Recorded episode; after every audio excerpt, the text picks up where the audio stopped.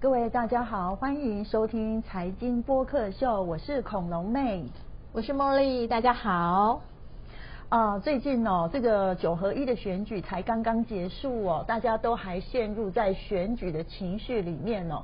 那当然呢，恐龙妹来说呢，在十一月二十六号呢，还是一样哦，去这个投入自己神圣的一票哦，就是希望呢，能够翻转现在的。这个不稳定的情势哦啊，我这样讲啊，会不会得罪了一些人？已经透露出你的那个 选举的一个倾向了。不知道莫莉这一次呢，感觉这个九合一大选之后呢，对于现在的政党上面的情势，或者是投资环境来说，有没有一些期许，或者是呃有一些规划呢？嗯，嗯，怎么说呢？其实这次在选举之前啊，其实大家就是市场上好像大家一般都认为说，今年的选情好像比较冷淡。然后我今年去投票的时候，确实我也觉得，哎，这次不用排队。我记得呃，之前去投票的时候，曾经好几度啊，都是这样，那个排队的队伍非常非常的长，甚至还要排一个多小时才能够进入那个投票所。可是这一次呢，哦，真的很快很顺利。那我就想，哎，确实蛮呼应，就是之前就整个市场上大家所预测说，哎，今年选情是有一点点冷。那即便在选举之后，嗯，整个当然政党方面是做一个大反转啊。可是好像最近感觉上大家也没有说特别的兴奋，或者是呃特别感觉到说呃很不满或什么，哎，那种情绪上好像都还蛮平稳的。那你怎么看呢？呃，其实哦，我有呃观察到一个现象哦，就是如果说年纪比较大的人哦，对于这个选举的投入情感哦会比较大一点。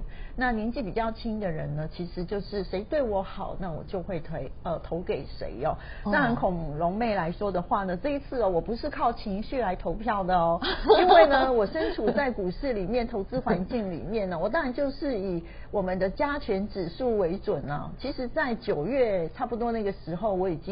设下了这个加权指数的我的标准，就是希望能够反弹到一万六千点。后来后来我把它降标，降到一万五千点。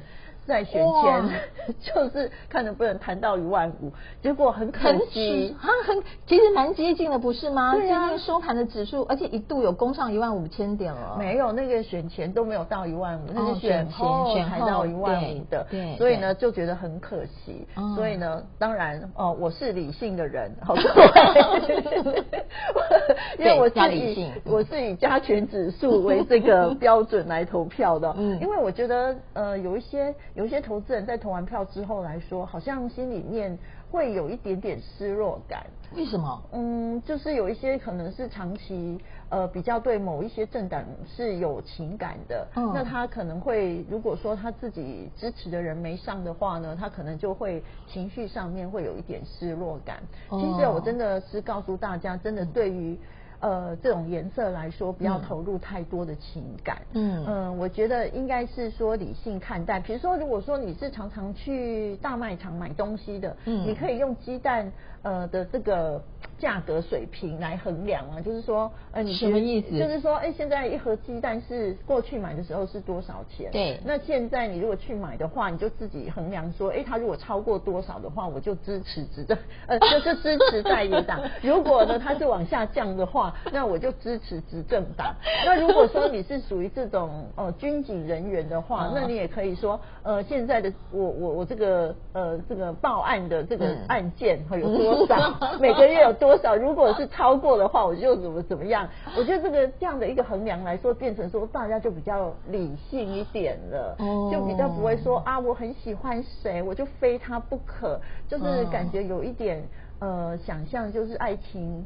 跟面包的选择，嗯，哦，你你这样的一个判断基准，其实是还蛮贴近我们实际生活面的哈，就是呃，就是大家可以回归到我们现实生活当中，那你对生活的感受到底是更美好呢，或者是更不好呢？所以它变成是一种可以一个有一个依据，对判断的一个依据。嗯，那你讲到这个我就很有感了，我最近真的就是去大卖场，我就看到那个物价，我真的是那个。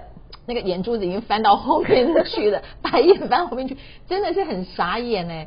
呃，就是去那个好差多那边啊，然后像他以前曾经就是他卖那种整个已经包装好那种沙拉，嗯，我记得最早去的时候，它的价格才一百三十九块吧。后来前一阵子去的时候呢，哎，突然变到好像一五九，然后一六九，结果我前两天去的时候已经变一八九了。我这个涨幅几乎就是在今年一年以内，耶，所以当然我有想到说，哦，对，目前全世界其实都是遇到通膨的问题，可是真的现实我们自己在台湾这样子遇到的时候，还是觉得那个物价涨的那个速度啊，远远的高于政府所公布的一个数据。我觉得这种数据来说，有时候呢，它真的就是一个参考值而已，因为这种数据真的会变魔术。怎么说呢？因为有一些什么呃核心物价指数啊，那有一些像房价，其实它也没有被列入在里面。对，所以你会觉得，哎，其实整体的物价水准是被低估的。然后，所以你在民生经济这一块来说，虽然我们。呃，现在的执政党来说，就是对外来说就是积极抗中嘛，嗯，那当然就是抗中保台。那过去就是捍卫民主，哈，这这个对外来说，当然成果是不错啦。但是对内的一些内政的实施来说，当然就是差强人意。所以这一次呢，在九合一大选之后哦，目前在二零二二年所公布出来的，他们在。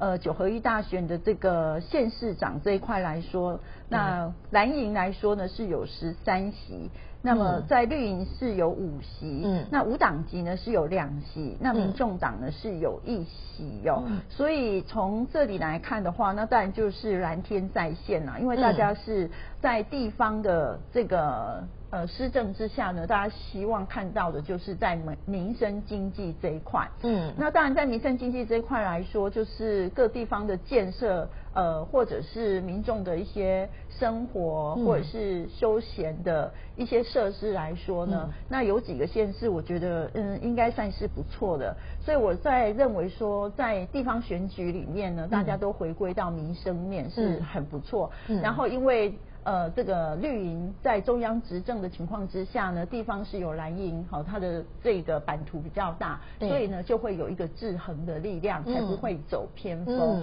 所以接下来呢，这个选完过后的投资环境来说，应该是比较比之前更好一些了。哦，哎，我记得在选前啊，那个孔龙妹曾经有预测。呃，整个那个股市会有一个选举行情，哎，确实哦，我我们回头看了一下，就十一月份来讲的话，台股就涨了大概快两千点左右，哎。十一月份的部分，对，大概两千一百点左右。十一月真的很强哎，你的预测能力。对，就是说在选前有选举行情，那在选完之后呢，那很多人就是说觉得说，哎，这个地方可能已经是告一个段落了。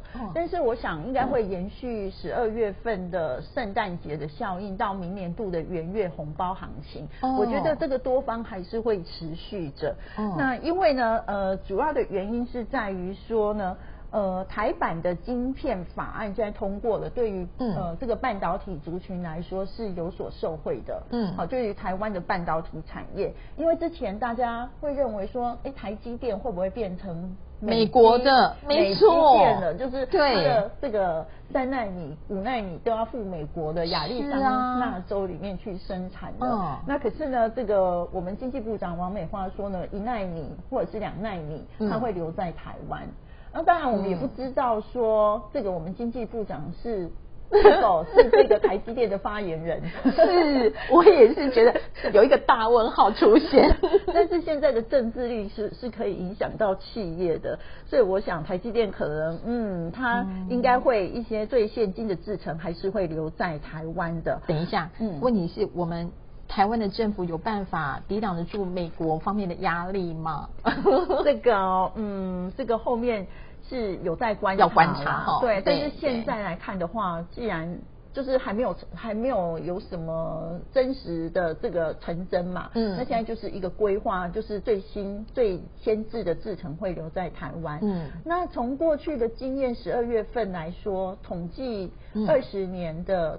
资料来说，就十二月份上涨的几率有八成以上。哇，八八八成哎，很高耶！所以十二月份的上涨应该还是值得期待的啦。可以挑战年限喽？呃，有有机会，对 对，至少一一万五一万六左右吧，哦哦是有机会的。然后这一次我们的政策还是偏多，像国安基金或者是嗯金管会的限控令，嗯那目前都不退场，会一直嗯伴随到大家到这个农历年。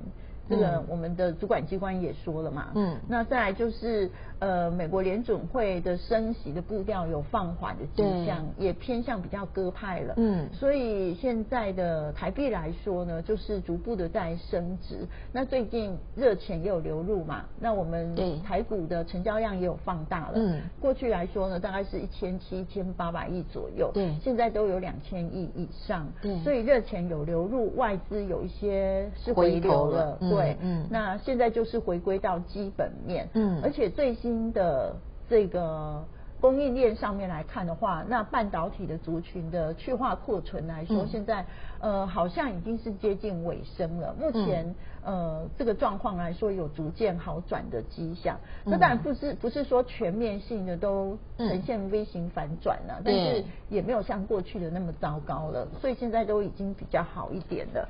所以、呃有一些就是十二月份来看的话，嗯嗯那因为财报的空窗期嘛，对因为接下来就是。呃，要公布十一月份的营收，然后就这样子而已。所以我觉得有一些营收不错的，应该有机会上来。那营收如果表现不是很好的，应该先下后上，哦、嗯先蹲后跳还是有机会的。嗯而且呃，在前几天那个二三一七的红海，嗯呃，也是动了起来。嗯因为之前它都像那个就是横盘整理很久了，都不动。它一直都是大牛股，对，都不动。嗯但是、嗯。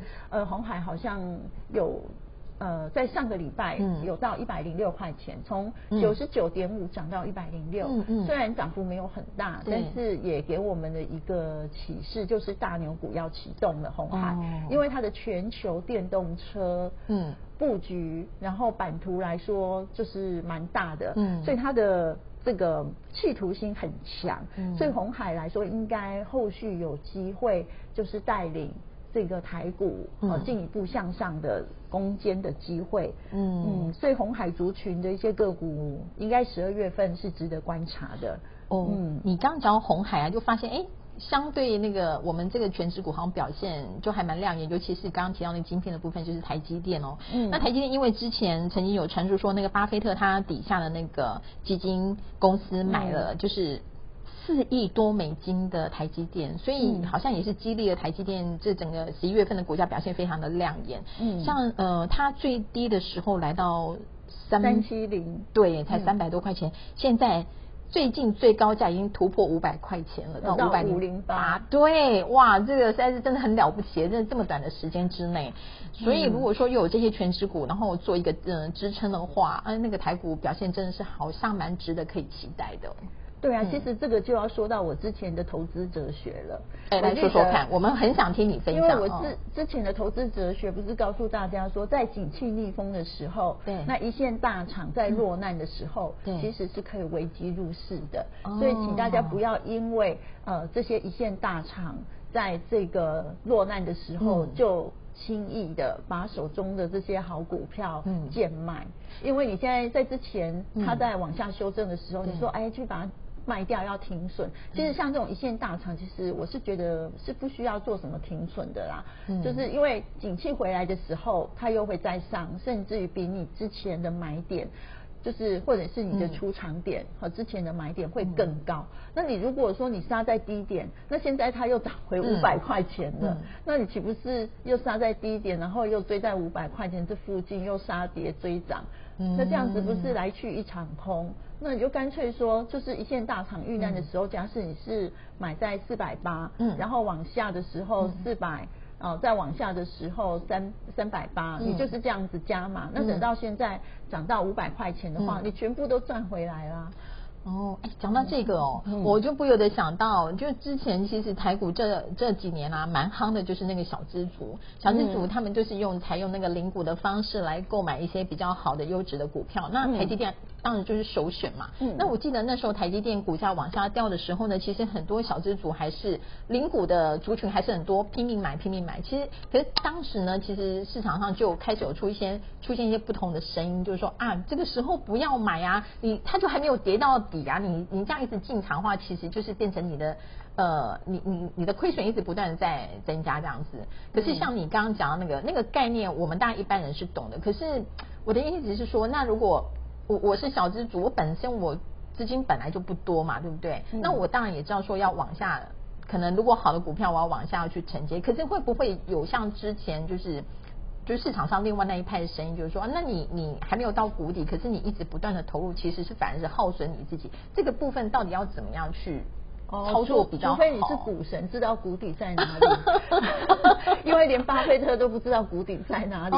因为大巴菲特他买台积电，他是第三季公布出来，他。他的这个台积电的持股大买，他不是买在最低点 三百七，对，他是他可能买的平均价位应该就是在四百六那个附近。对对，我我有看到报道说是四八九左右哦。哦，对对对，所以他不是买在最低点呐，那你怎么可能说？你怎么知道哪里是最低点？所以你如果说要等到最低点。那你除非你很厉害，你就知道 三百七是最低点哦，要不然你很难抓最低点，连股神都抓不到。那你会比股神厉害，那我就真的是太佩服。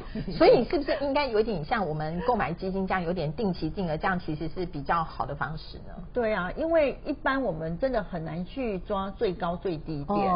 那有些人就等会等说，那最低点来了，我再来买进好。对，但是你怎么知道最低点一定是在哪个点？真的就很难呐，所以我才会用这种就是向下承接的方式。嗯，那你把你的成本呢往下拉，等到它微笑曲线出来的时候，你就赚钱了。哦，那当然这个是指一线大厂。对对，所以我常会就是提醒大家说，一线大厂就是说你。抵抗经济逆风的这个能力是比较强的，嗯，去化库存的能力是比较强的，就如同像联发科也是一样，对，联发科二四五四的联发科，对，那市场上面呢，就是有些人就觉得跌的时候应该要放空吧，那问题是你你放空如果没有补的话，因为这都是短线嘛，嗯，那没有补的话，现在又又又涨比你之前的空点更高了吧？现在七百七百四了，那你如果是。它因为它是 IC 设计的一线大厂嘛，嗯，那龙头股，那你如果是向下承接的话，比如说你如果买在七百多，然后六百多、五百多，那最低是来到五三三嘛，那现在又涨到七百四了，哇，对，所以现赚了，对，所以这种这种一线大厂来说，基本上我是觉得是不需要做什么停损的，因为一般真的是呃超级富豪的操作来说啊，嗯，它就是。呃呃，就是选对好股票，然后就是呃持续的买进，持续买进。对，那一般人会觉得说啊，我钱没有那么多，也没有办法像超级富豪这样。那但是你可以呃，这个就是定期定额的方式来操作嘛，就是我们的观念要跟他一样，换了一个有钱人的脑袋。哦，对，这样子的话，你你的这个。思思维方面才会跟他们同步进行，那你也可以晋升为有钱人。那当然，这个是属于一个比较价值型的投资嘛。嗯。那最近呢，呃。我我记得在前两周有讲到那个军工股的部分，对对，那因为大家会想说呢，这个绿营在中央，那蓝营的版图呢是在地方，那地方是主要是经营在呃各个县市上面的一些民生经济，那中央主要是掌管在外交、国防、两岸政策这一块，嗯，那所以在短期之间来说呢，很难看到说绿营政府中央的执政呢会。做法夹弯，所以呢，它还是一样，就是在地缘政治上面的军工方面啊，或者是电动车方面，或者是呢气候变迁这个绿能产业这一块，他们还是持续有政策的加持。嗯，所以这一次我们上次提到八零三三的雷虎嘛，对，好强哦，汉翔，雷虎已经涨一倍了，那汉翔。上个礼拜才刚刚发动而已，这两个是正规军。嗯，如果是那种跑出来沾酱油的话，那种 我是觉得要小心。这个就是当然就是眼明手快啊，就是你就嗯短线操作啊。那你如果要操作正规军的话，那当然就是雷虎的无人直升机嘛。他现在已经要去欧洲去去接单了。嗯，对，因为俄乌战争还在持续嘛，所以他这一块的出货还是有的。那再来就是这个汉翔的话，也是有接到。国防部的订单，嗯，呃，这个就是呃国际国造这一块，嗯，那所以像雷虎跟汉翔来说是实质上面的架杠的军工股就对了，所以我觉得还是值得期待的。那电动车。呃，红海嘛，就是代表我们国内的话是红海。对。那电动车的族群，我之前有提到什么台办跟德维啊，德维也好强哦，嗯，好像也是连续两根有两两天的涨停板，哦，也是也是蛮强的。所以呃，在于十二月份来说呢，不论是价值型的投资或者是成长型的投资，嗯，嗯，我觉得都是有机会的。嗯，所以基本上，如果说在十二月份来讲的话，就是要锁定像你刚刚提到的军工啊、绿能啊这个部分、电动车这个部分，这些都还是可以有一些，就是有政策加持，嗯，还是可以有一些期待就对了。嗯，因为其实像那个雷虎的部分，因为它真的是标的很厉害，所以其实呃，当然现在也会有人说啊，它已经标成这样子了，嗯，还能够还能够再去关注吗？对呀，我觉得。我觉得，如果说是政策加持的个股来说，短线拉回来，因为急涨之后都一定是会有一些短线的获利回吐的卖压。嗯，但是它算是强势股，它基本上就在。呃，那一块区域里面，就是我也不要讲价位啦，对，因为价位也不太好，对，就是就是在一块一个一个整理区间里面整理，整理完之后，我觉得都还是会攻，还没有走完呢。因为这个大国跟小国之间不对称的这个战力来说，还是要靠这个无人机。那国内唯一的无人机就是雷虎啊，嗯，那另外还有一个是。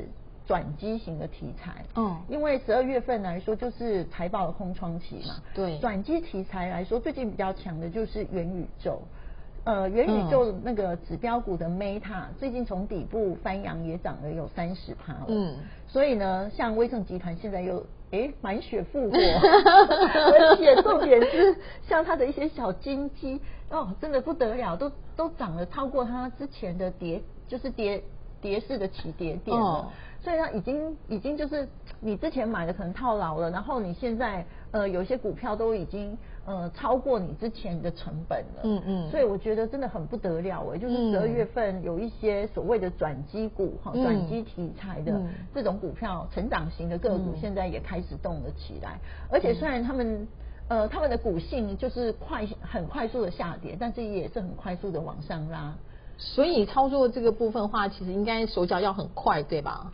也不用很快啦，因为现在可以放长一点。我觉得整个月你大概放个一个月左右的时间，我觉得不需要太过紧张。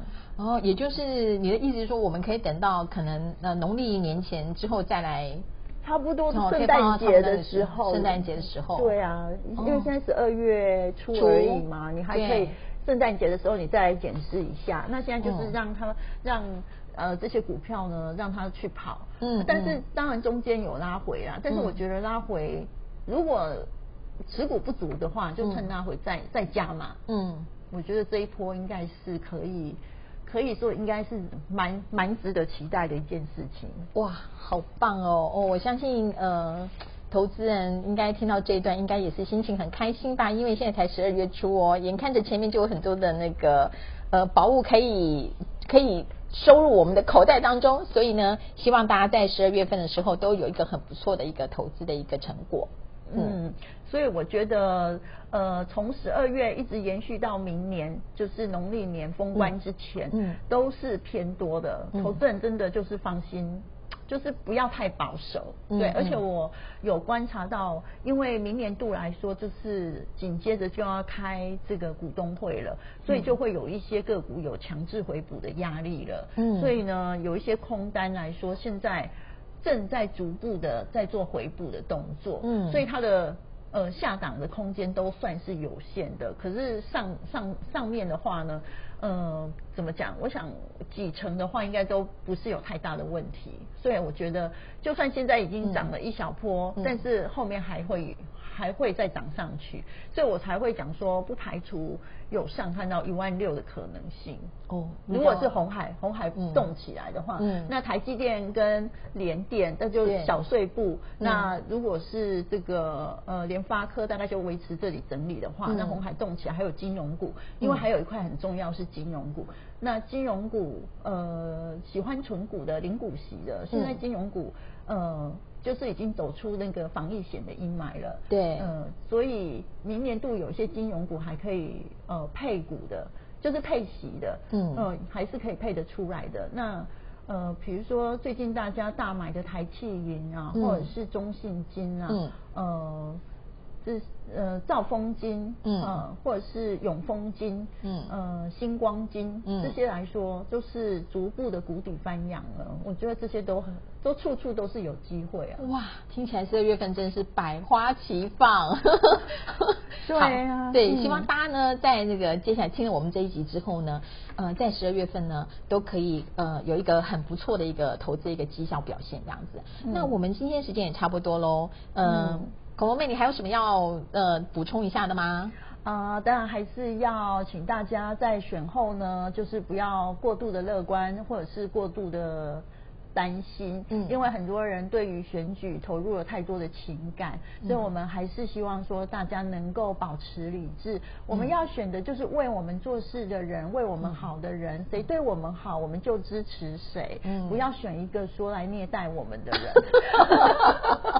所以，请大家还是呢，就是中性理性来面对这种选举，有制衡的力量，我觉得是最好的。然后呢，我们的这个中央政策也还没有改变，嗯，然后。民生上面，我想应该会更好，所以股市来说呢，就是中性偏多，所以大家可以好好捞钱哦。嗯，好，希望我们的生活投资都更好。好，那我们今天节目就到这里为止喽，下次见喽。大家好哦，我是恐龙妹，拜拜喽。嗯，我是茉莉，下次见，拜拜。